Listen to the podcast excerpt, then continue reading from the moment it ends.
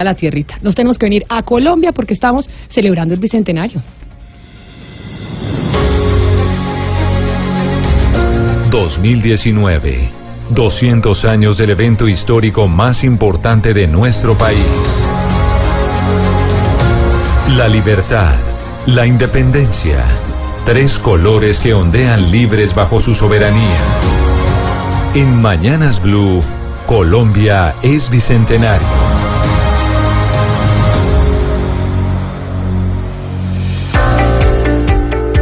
Como todos los miércoles estamos de Bicentenario, un año muy importante. Se cumplen los 200 años de nuestra independencia. Todos los miércoles hemos tenido diferentes expertos, personas del departamento de Boyacá, pero como siempre ocurre con la historia, pues hay un debate alrededor de los hechos. La historia no es una sola, hay diferentes visiones y por eso hoy decidimos pues abarcar una visión distinta. Y un personaje que nos parece importantísimo para tenerlo en la mesa tiene solo un defecto un defecto tiene el doctor eh, Daniel Samper Pizano, un defecto que es un defecto gigante.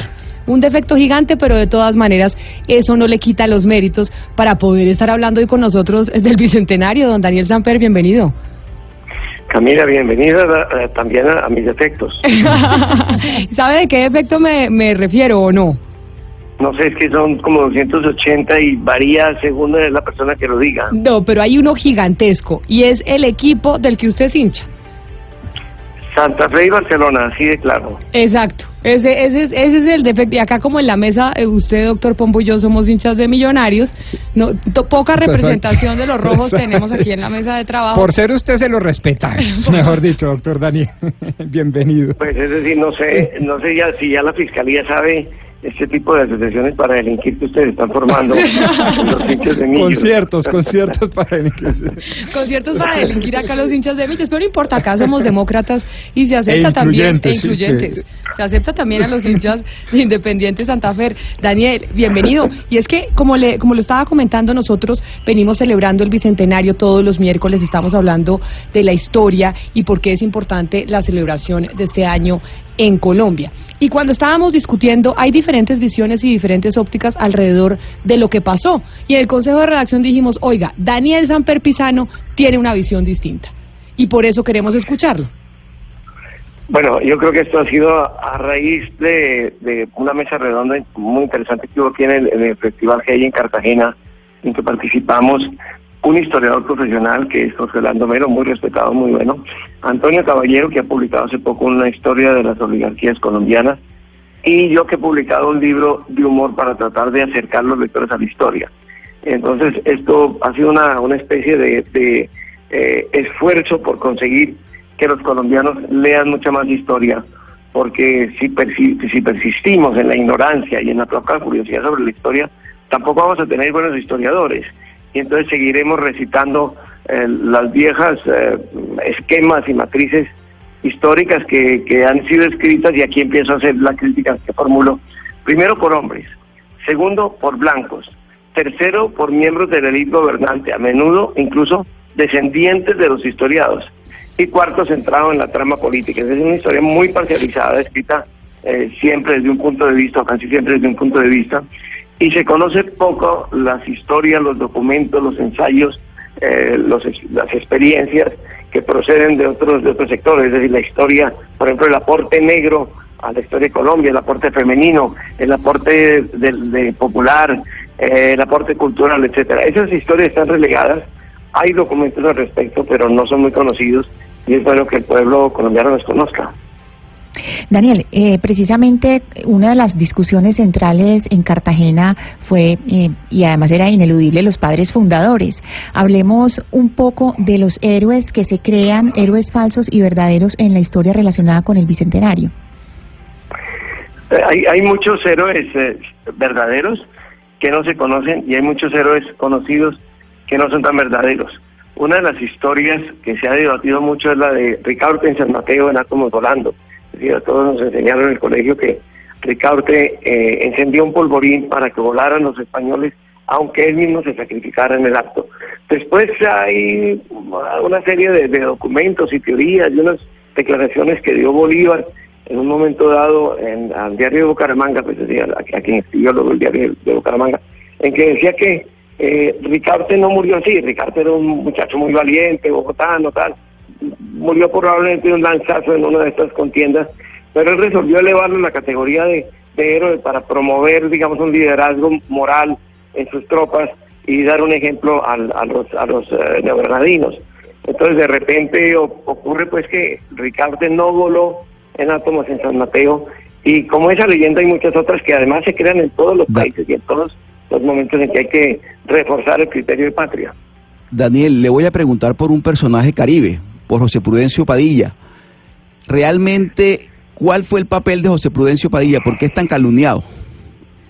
Bueno, yo creo que fue calumniado por lo que estuvo vinculado, eh, o lo vincularon por lo menos a la conspiración contra Bolívar y murió, eh, creo que fusilado, de alguna manera murió pues ejecutado por órdenes del gobierno pero eh, eh, José Prudencio fue un, fue un héroe muy importante, un héroe marino que no, no tenemos muchos, eh, y un héroe guajiro.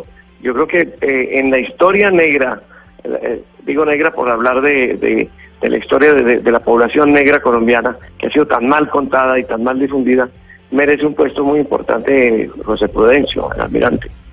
Eh, Daniel, ustedes están haciendo un esfuerzo que a mí me parece muy loable, que es construir la historia, si entiendo bien, desde las bases, de, abajo para arriba y no desde las élites.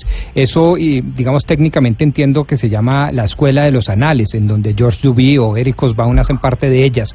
Pero ellos mismos, George Duby o Hobsbawm, advierten que es muy difícil porque eh, es eh, muy complicado encontrar fuentes fidedignas, porque de alguna manera las élites sí venían manejando pues un discurso sistemático organizado, pero las bases las costumbres, los usos, las tradiciones, las negritudes, los palenqueros, eso no era tan organizado. ¿Usted qué opina de eso?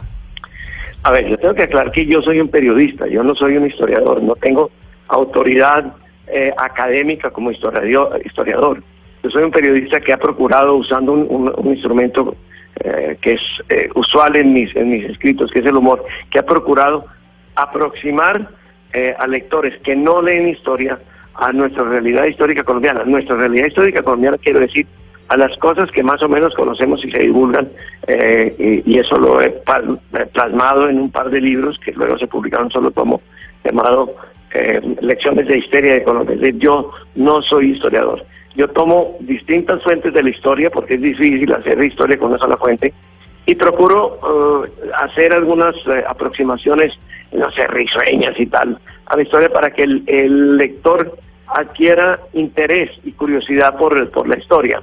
Pero realmente no, no, no tengo ninguna, ninguna autoridad como historiador. No sería como, eh, que sea, para, como procurador de, de aproximaciones a la historia, quizás eso sí. Daniel, en ese recorrido para alimentar sus libros, ¿en algún momento le comentaron ese tema del mito boyacense del que se habla, de que todo eh, el ejército eh, estaba durmiendo y que por tal razón la tal batalla del puente de Boyacá no existió? que estaban todos durmiendo y que no hubo necesidad de batalla ni nada, sino que un muchachito campesino cogió al que era y por eso cambió la historia de Colombia. ¿Le suena, le suena el mito? Pues, es decir, si eso fuera así, debíamos llamarnos Pedro Pascación, ya, en honor del, pobre Pascasio. No creo que, eh, no, nunca, nunca supo que lo calumniaban de haber dado la libertad al, país.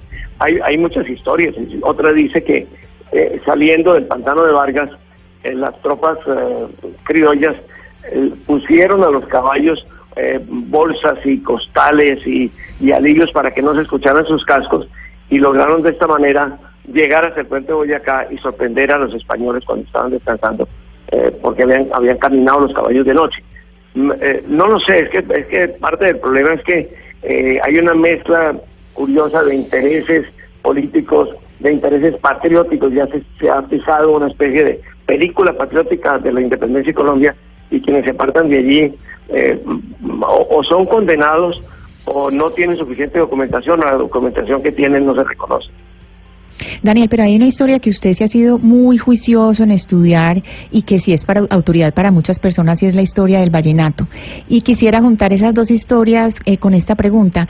En los vallenatos eh, que conocemos, en los vallenatos que usted oye y disfruta y de los que ha escrito tanto, ¿hay algo de la historia de Colombia o del Bicentenario? Sin duda, Camila, sin duda. Es decir, es que la música no ha sido explorada, la música popular, como fuente de historia, fuente de historia por lo que la gente eh, que, que oye y compone vallenatos cree que es la historia, no necesariamente que sea la historia comprobada y documentada, pero lo que ellos entendían por historia. Hay muchos vallenatos que hablan no solamente de, de, la época de, la independencia, sino que hablan también de las, de las guerras civiles colombianas y que se refieren a, eh, a la época de la guerra de los mil días, etcétera no solamente de la época, de esa, ese, no solamente compuestos en esos momentos, aunque el vallenato existía a comienzos del siglo XX, sino incluso posteriormente. Escalona tiene eh, un famoso vallenato en, que habla de las de la, de la guerra civil y habla de el, papel de Venezuela que refugió en algún momento los liberales. Eh, todo esto es un, es, un, es un documentaje o un documental muy valioso que hay que saberlo recibir, pero hay que recibirlo como la percepción que tiene un sector de nuestra población sobre lo, que es la historia de Colombia. Esto no se ha estudiado mucho.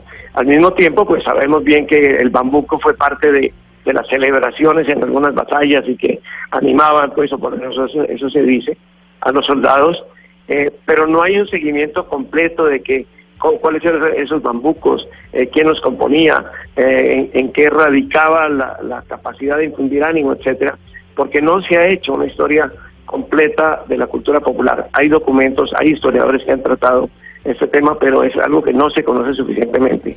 Daniel, usted inició esta entrevista diciendo que la historia la estaban escribiendo las élites, que esa era la historia que, que conocíamos, hombres blancos, pero además descendientes de los poderosos.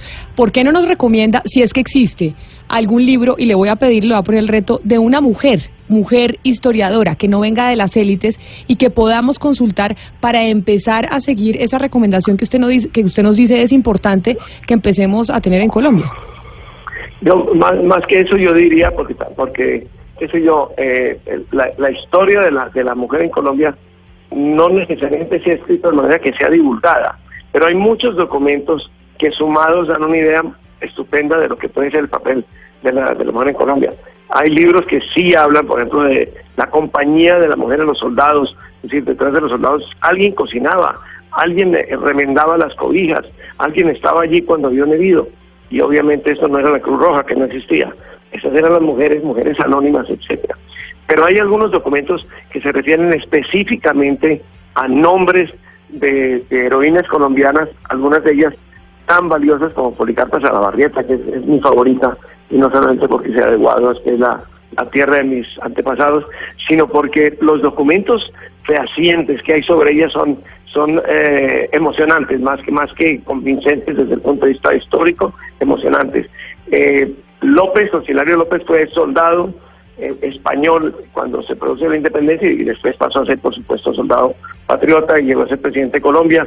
Y él estaba en el cuartel donde, donde se encontraba Policarpo Salabarrieta la víspera de ser ejecutada en Bogotá, relata en una página que todos deberíamos conocer todo lo que dijo a los españoles la Policarpa. Diría, no durmió, pero no porque estaba angustiada por la muerte. Ya vimos que cuando murió le hizo una, entregó a los que estaban por allí, les dijo, eh, sean valientes, de la vida como la doy yo, más o menos. No, ella se pasó toda la noche insultando a los españoles que venían a ver cómo estaba y tal y es una diatriba absolutamente maravillosa, es un monólogo perfecto contado por quien lo oyó. Ese tipo de documentos que creo yo que son muy valiosos porque aparte de que ilustran lo que ha pasado, son muy interesantes, es decir, no es simplemente un análisis frío, histórico, sino que son documentos interesantes. Sobre eso estoy seguro de que eh, hay un, yo, no, no, tengo esos instrumentos, pero hay historiadores como Jorge Orlando Mero, por ejemplo, que sí pueden eh, mm, hacer una, un, buen acopio de esa clase de documentos. Daniel. Es un placer tenerlo con nosotros y haber, y haber hablado con usted sobre el bicentenario y las recomendaciones que nos da sobre el tema de la Camila, historia. perdóneme, no lo podemos despedir sin hacerle dos o tres preguntas. Por ejemplo, ¿usted todavía sigue convencido de que el Pacífico lo descubrió un perro? El Pacífico lo descubrió el perro de Balboa. El, primer, el primer europeo que vio el Pacífico fue el perro de Balboa. Está ilustrado, claro, está contado en las crónicas y está ilustrado en, en, en los grabados. Ahí se ve como cuando están subiendo Balboa y sus compañeros al cerro desde donde avistan el Pacífico. ¿Quién está allá arriba? Leoncico, el perro de Balboa. Hay que darle crédito a Leoncico. Se le ha negado y Leoncico fue un perro muy importante. Oiga, y por ejemplo, yo salgo al centro de Bogotá y estoy buscando esos hoteles que tienen nombres de cipas y saques. ¿En dónde están? no sé Bochica, todas porque- esas vainas. ¿Eso ya es desaparecido Sí. o qué? No, ahora, ahora se lo ponen los jugadores de la selección Colombia, junto con Jefferson Bachué o Frank- Franklin Bo- Bochica. Hay, hay unas mezclas muy curiosas que han reemplazado los hoteles. Pues todo esto lo pueden ver en Lecciones de Histeria de Colombia, que son dos volúmenes, ¿cierto? El primero es de la prehistoria, de, digamos, de la precolonia y después la época republicana. Muy Sí, simpático, se lo unidos- recomiendo. Sí, lo ha publicado eh, ya en un solo volumen eh, de bolsillo el, el editorial Random House. Y yo les agradezco mucho que ustedes se hayan dado cuenta de que ese programa, si no tiene hinchas de Santa Fe que opinen, pues no vale la pena caminar. Daniel Samper Pizarro, muchas gracias por haber estado con nosotros. Acá acuérdense que somos demócratas. Invitamos a los de Santa Fe, no en la mesa todo el tiempo, sino de vez en cuando. Muchas gracias. Espero que no pasen 200 años más antes de que vuelvan a invitar a Santa Fereña.